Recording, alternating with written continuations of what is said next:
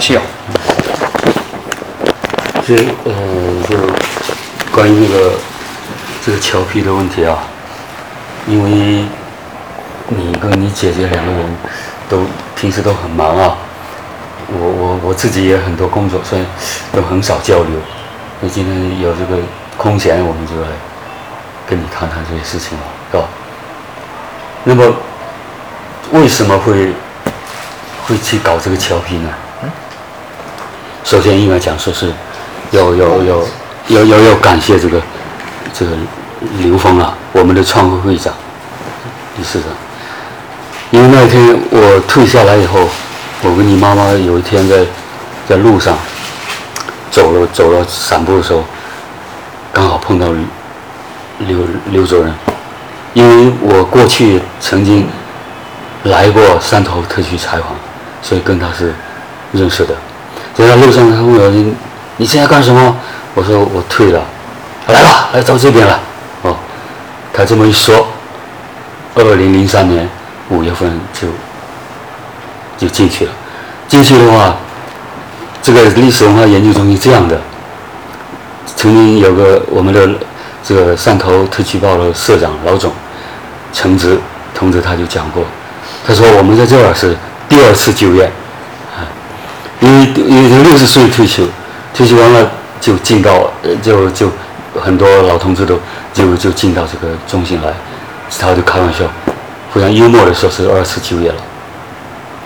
然后就要到七十岁以后再退下来，这样有一两第二次退休，那么我就这样，呃，刘在刘峰同志他他的他就把我推进了这个历史文化研究中心，那个在就在。进做了第二次就业了，那么进去以后刚好，这个时候那个呃历史文化研究中心正在搞这个侨批的收征集工作啊，因为这个其实这个侨批是在一九九五年的时候，历史文化研究中心就开始做这样工作了。那么当时当时的话，刘峰同志主要考虑他当理事长，他考虑。这个这份资料，在中心的文库来讲是个空白，所以要搞这个就为了填补我们历史文化研究中心资料的空白，就做做了一个工作，所以动员了中心里里外外的这个同志来来做这件事情，啊，那么有征去征集啊，到底下去征集啊，啊，有的买，有的有的有的送，有的是我们。呃，我我们给他给他收购收购过来，三个三个办法。那到了二零零零年四月份啊，那个历史文化研究中心他开开办了举办了一次朝学讲座，主讲人就是现在著名的国际汉学大师饶宗颐教授。那么他在会上就提到这个侨批的问题，他说。徽州有徽州，就是个安徽的南部了。这个徽州了，徽州呢，它有很多器乐器具，是吧？器具，这些器乐器具啊，这个它的数量很大。那么是是个非常重要的一个文献。那么我们潮州能给那个徽州器器乐媲美的呢，就是侨批。所以他用画龙点睛，呃。讲了这么一句，又使到大家的，大家这个大，好像好像醍醐灌顶啊！好，这个意思，就这样子进进一步明白了，明白了这个桥皮本身它的历史文献价值了。所以这个时候就开始要把它作为一个一个重大的项目来进行进行开发。那么我进去刚好，这个这进进正在进行。开始进行，所以刘刘刘主任他说你就具体来做这项工作，所以就这样我就开始第二次就业了。这第二次就业的话，里头做了什么工作呢？就是在那个在我们顾问会顾问组的这个指导下，具体做了几项工作。啊，第一个，我们就继续来来把它作为一个文化的系统工程来经营。精心经营，作为一个精品来经营。那么第一，继续这个收，继续收征集侨币，啊，从从从那个当时刘主任下决心买了一万五千封，要两将近两万封侨币进来，奠定了这个我们我们这个潮汕历史文化研究中心这个这个侨批侨批这个收征集的一个基础，这非常重要的一步。那下来就继续再搞，搞到现在我们也收集到的那个各种各样的球队已经十二万封了。啊，这十二万封呢，占了去申报的申报的这个这个这个世界遗产的时候，总共是十七万封，但我们潮汕的历史文化中占了十二万封，所以这个比例还是大部分相当相当多了。那另外呢，另外呢就是。我在在这具体在他们指导下，我们开始办了一个一个专门来研究这个侨批文化的一个一个学术性刊物《侨批文化》。那到一到一九一一一年一一零年，这个这个侨批文化就获得了这个侨刊化，侨刊号，二零年二零年呢侨刊号。那么这这样的话呢，它就变成一个可以公开发行的这个刊物了。办这个办了一个刊物，还有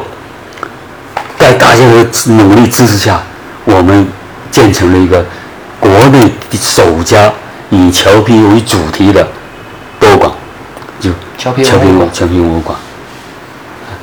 还有还有呢，我们这这些年还还做了这个田野调查，啊，就是因为因为那个饶老一直强调我们。我们这个要搞研究啊，必须要踏踏实实。这个下面来讲了哈，以这那我们就就田野调查，首先到了龙都这个主要桥乡，重要的著名的桥乡，你去解剖一下这个桥乡的状况，了解华侨是怎么怎么出去的啊，又如何来产生这个侨皮的，做了具体的研究。我们又到了张林港去看当时我们华侨出港的。因为有球才有批嘛，你必须要研究这个华侨它是怎么走的，所以就到张林港去考察这个当时这个非常出名的一个港口，在英国、到英国这个海世界地图上都有张林港的名字啊，所以我们就到那里去调查、去考察。最最最去年还是什么，我们又跑到跑到东西，专门重走。重走这个这个通津汇路，好，因为这一条在抗日战争的时候是个重要的生命线，因为其他汇路在这个在太平洋战争爆发的时候全断掉了，那个潮汕地区的没有没有活路了，很多华侨卖卖卖儿卖女的，卖房子的啊，妻子改嫁的，怎么等等的，那这样的话，就为了为了拯救这些侨胞，上百万、数以百万计的侨胞，所以这些侨批业的业子冒着生命危险，就去开辟了这条汇路。所以我们我们又走了大概有大概有两千八百多公里啊，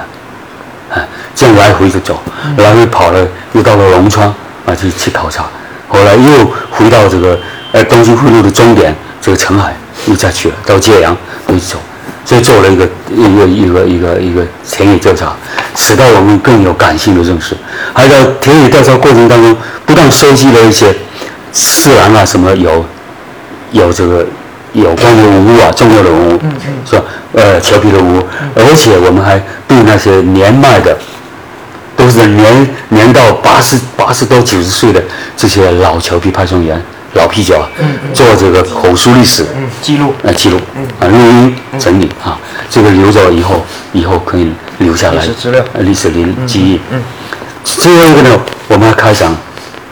还有开展，没没有不最后，我们还要开展，呃，这个侨批的研究，啊，因为你这个资料，你收集资料目的是为了研究啊，为了挖掘，我就说，这个侨批的本身啊，它是一个尚未尚未深度开发的一个文化物库库矿，所以我们必须要通过我们的努力，来挖掘里面丰富的这个内涵，来提炼它里面的精华，让这个侨批。在发挥它更大的作用，所以收集这些侨批原件不不是把它当做当做玩意儿啊，当做古董来收藏的，而为了发挥它的作用的，所以必须要研究。所以在这个时候，我们总共开了三次国际性的这个侨批文化研讨会，每一每一次研讨会都出了一个论文，录音机，啊，论文集。还有呢，就我们还专门为抗日战争六十周年的时候开了这个抗日战争时期的侨批的研专门研讨，用侨批这个这个这个民间的要非真实性的这个这个历史文献来控诉这个日寇他的行为暴，哎，这个这个罪行。嗯嗯，哎，这个这个有力的佐证啊，这是这个研究了。还有一个，我们就进行传播的工作，因为这个作为侨批一种一种文化遗产，它它需要传承，不能让它断层，在我们这一代人消失了。所以这样的话，我们就要做做这个工作。那如何传传传承呢？我们这个中心呢，从从从以从几在早就开始了做的工作，让潮汕文化进校园活动。那么让潮汕文化进校园当中，其中有内容就是要让侨批文化进校园。所以我们呢，跟那个跟那个跟那个汕头的金河中学啊，啊，跟那个四中啊，跟那个金山中学都有去了解，还有霞山中学，我们都去跑那个跑跑这些这些中学，啊，给他们给他们的他们都指导他们成立了这个这个侨批文化兴趣小组、侨批文化兴趣班，还给他送去有关的这个侨批的资资料啊，这这个帮助他们，帮助这些小孩来怎么样来研究啊。完了呢，又给他们提供很多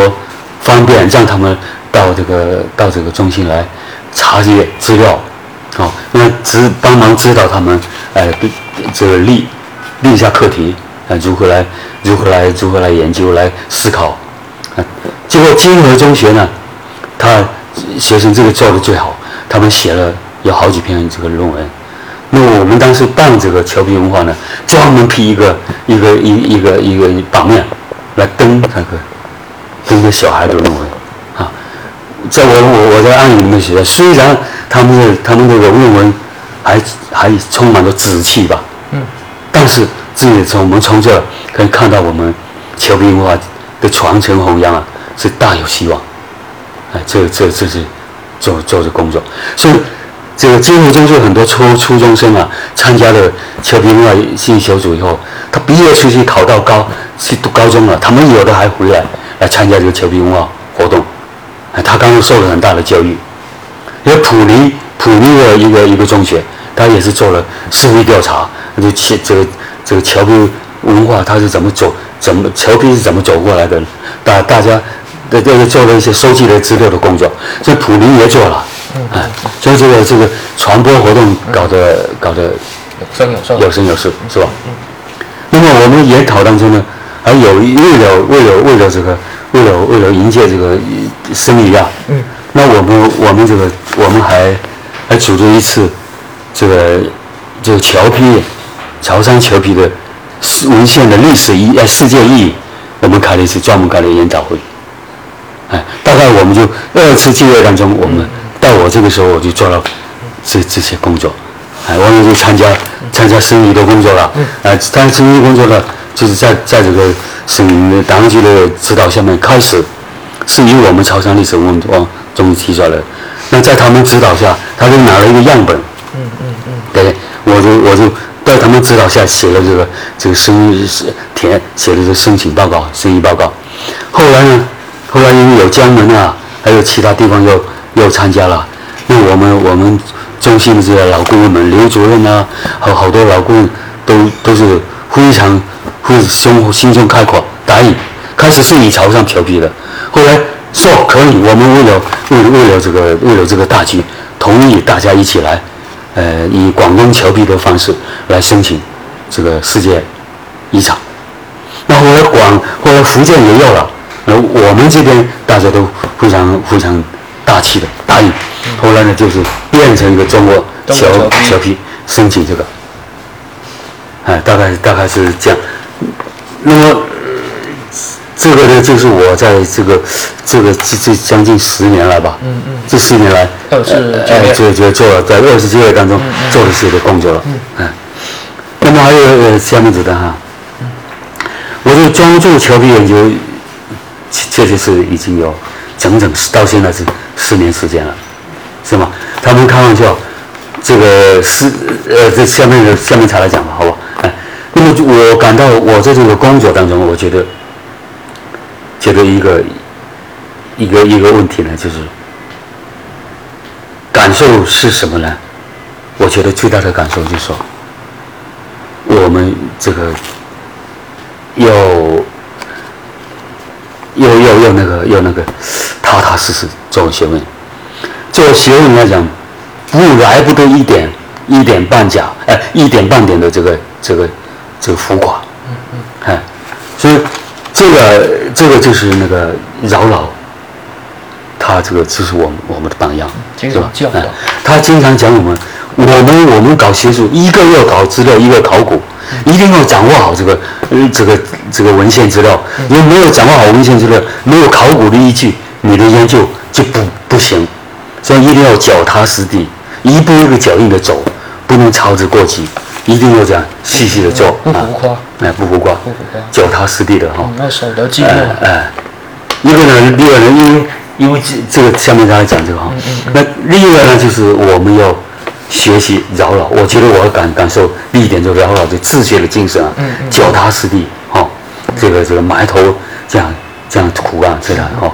还有一个呢，不由不由人不由己，什么意思呢？就是不要跟着人家的屁股跑，另外要一定要努力来超越自己。这一点来讲，你就搞学术研究啊，不能这个先把自己手脚都束住了。好，你比如对这个调皮的问题，我就通过体会了，饶老他本身就是有一个不断，我就跟着跟着他超越呃超越的精神，是吧？他本因为过去来讲，人家都都不知道，人家峭壁还是不知道怎么回事了，他就提出来可以跟非洲的企业媲美，他就人家没有提过的嘛，嗯嗯，他就突破了人家的看法，创新。创新啊，另外的话，他还他后来。他又他又提出来，到最后又示意他提出来，他说：“我们的峭壁啊，这个这个是是是一个是一个可以是一个那个研究交通史，哈，研究邮政史，研究金融史，研究海外交通史，研究国际金融啊金融啊，嗯嗯，啊还有那个国际关系史，嗯嗯这重要的历史资料，嗯，啊。”它，所以它因为内容是内容是丰富，记载系统真实，所以它能够来来这个补充这个文典籍文献记载的这个不足，甚至可以进行印证。嗯嗯嗯。啊，这这样的作用，所以他这个作用是相当大。所以他来讲，他最后他提出来是基于那个徽州契约之后，在我们中国。历史文化上的又一重大的发现，他这个这是他这个认识又比他前以前二零零零讲的认识又再进了一步了，所以他本身本身饶了他本身就是体现出这个不由人不由己的这个精神，不由人己，不由人不由己，哪哪个由的就是那个由由于的由不由。呃，没有讲有啊由。哦，不由人，不由的两个都是都是这个由啊由啊。他说不要不要老跟着人家跑，嗯嗯，要突破他，不要要要突破自己。所以他在他本身在在峭壁的研究的发现上，他就体现出他这种精神。所以我呢也是我们也是在他身上学到了这种精神。所以最近最近不是说清华又开始那个饶饶宗颐教授的。那个国际研讨会嘛，我就写了这篇论文。我说，我们就必须要要来学习饶老这种、这种、这种对他态度，这种哲学的精神。嗯嗯。而我们才能够才能有所发现，有所创造，还有所前进。嗯嗯嗯。好。哎，这个这一个啊。对，感受。那么，那么对于这个，对于这个那个呃，指导意义。不要，这这个有什么心态的呢？嗯。我觉得我我我我我做这个事情啊，嗯，非常重要，必须要以平常心，嗯，来对待这个工作，不要有功利主义，啊，就是就是说，这个好像一开始就为了一鸣惊人啊，干什么？这个指导思想错了，你搞这个学术研究没有用的，所以必须必须要耐得寂寞，哎，必须要谦虚谨慎。不懂就学就就向人家学，嗯嗯，不耻下问。呃，不耻下问。因为我根本我就不懂这个事情的。嗯。但是我见到谁我都讲我不懂。嗯。我要我要向你们学习，所以人家我们有碰到很多好学子，都很好的来来来给我解释，给我讲这这个样子的，而且还提供了他的桥桥批这资料来帮助我。所以这个东西啊，都都是必须要要谦虚谨慎是啊，要虚怀若谷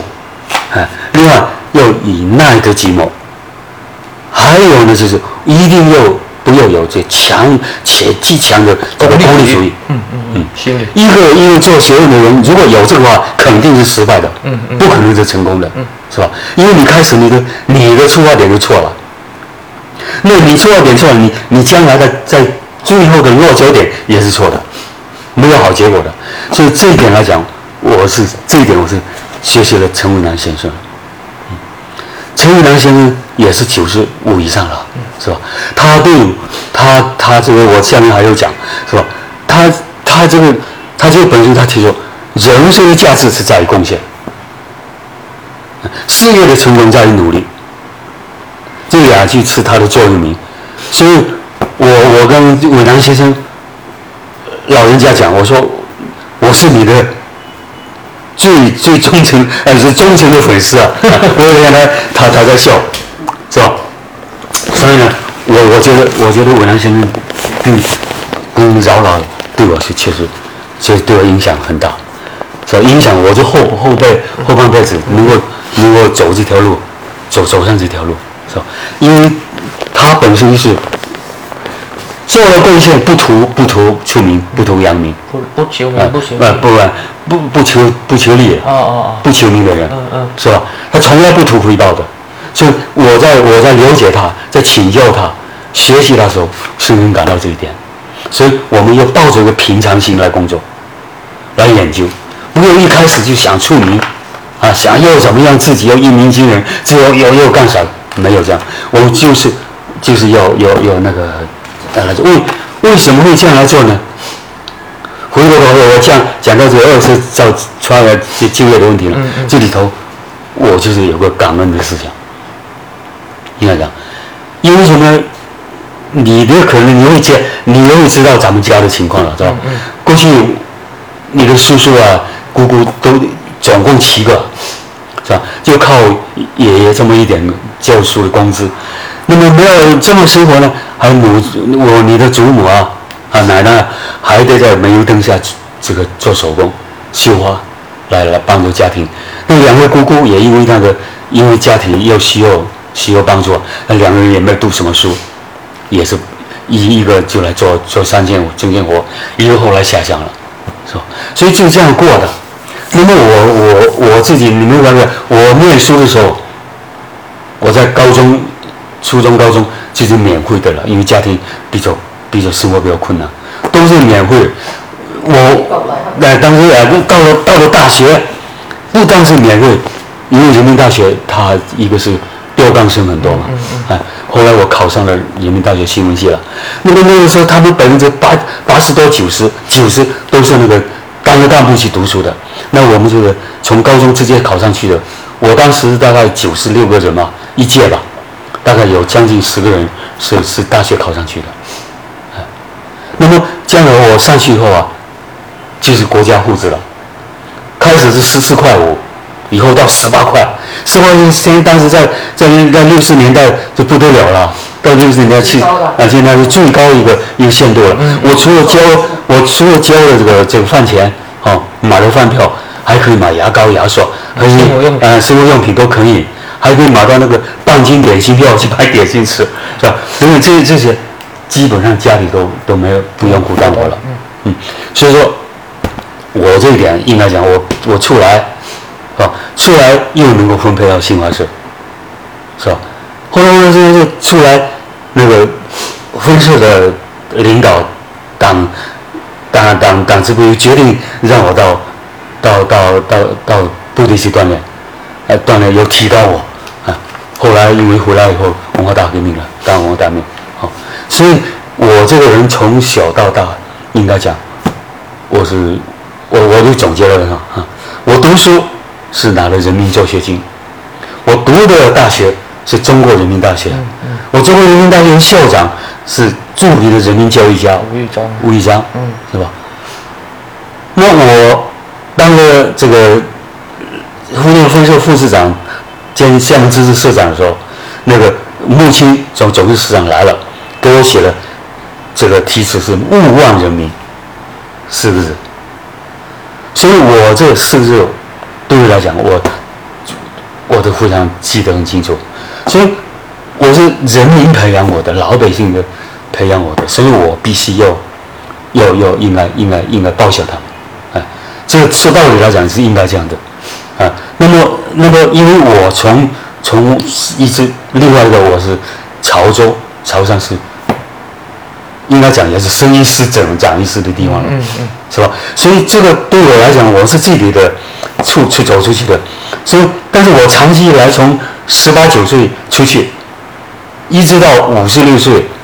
回来，回汕头，哎，回汕头。嗯，嗯。这中间都在外面工作，所以应该讲我还没有为家乡做什么事情。所以我也确实又抱着这种心情，就回来以后，呃既然所以听了李主任叫我来，我也感到很高兴。我说可以，那我能够为为家乡做点效力哎，效力吧，哎，这就是这样的意思。你有时候我不是有，我过去啊，但是虽然出去了，我还是很想家乡的。嗯嗯，我不是去过，我不是有有有有首歌啊，哎，叫做《故乡的云》嘛？哎，对对对，哎，费翔，哎，他里头写的嘛，嗯嗯，当身边的微风轻轻吹起哈，有个声音对我呼唤：“归来吧，归来吧，哈，浪迹天涯的游子。”嗯嗯，我在过去来讲，我对这首歌非常感兴趣，为什么？好像觉得是故乡在呼唤我，所以我当时，当时总是总是要另外分配我的工作，我说还是让我回家。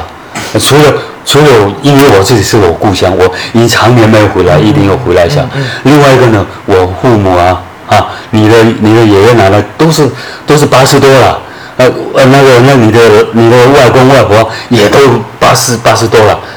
三百三十多岁了，啊，所以这个时候我还得还得要回来，所以这是我回来为什么，我就写了上上面这个，我为什么要第二次机会这个道理。当时有一家还叫我去办，有好几千块的那个收入，后来我还是还是回来想，我不要，我还是要到中心来拿着五百五百五十块钱车的呃车马费就行了。就像陈志同志讲的，十八块半了吧，出没出完，哎一天是吧？就就想干这个事了，就是想说能够为家乡啊，多做呃做做点工作，你要来回报一下家乡。嗯嗯嗯那这是一个问题啊。另外呢，就是哦，这这个就是合在一起了，哎，合在一起，还是应该应该讲这个这个为了这次讲谈到的侨批的生意工作，刚才说了，整整的十年了，嗯，是吧？这个十年当中，嗯这个为什么侨批它它它是怎么怎么重要呢？啊，为什么我我自己来说出来哈？好，那如何来理解它它它这个侨批在这个历史的它的历史地位、历史贡献？嗯嗯嗯，啊，它的文献价值好了，嗯文献价值即是它的历史贡献。因为里边你你有可能不太懂的，好像看来不就不是一个一个姓嘛。嗯嗯，开始我要拿出来抖一抖，也是那么轻轻一一两页纸嘛，呃，一张纸嘛。这个这我就一封信嘛，但是不是这个样。所以，所以我对那个又回到上面，我对那个饶老这个话的体会，慢慢的体会到这个这个重要性了，是吧？经过了十年，我我对那个饶老这个讲说能够跟徽州契约媲美，现在已经有深刻的体会了。为什么讲呢？因为有生于，为为了写这个起草这个这个申遗报告，自己就又又下去请教去学习大家，在大家的帮助下面，嗯，这个在在在这个我们我们这这往这个这个中心的顾问组的老领导的鼓励支持下面，所以慢慢慢慢做这个工作，慢慢体会到，调皮确实不简单。是吧？我觉得他的它的这个文献价值啊，必须要跟它的特色把它结合起来。因为毛泽东讲过，什么东西都有矛盾的特殊性嘛。嗯，好来来，这边，麻烦小编小编这样的，我来小编。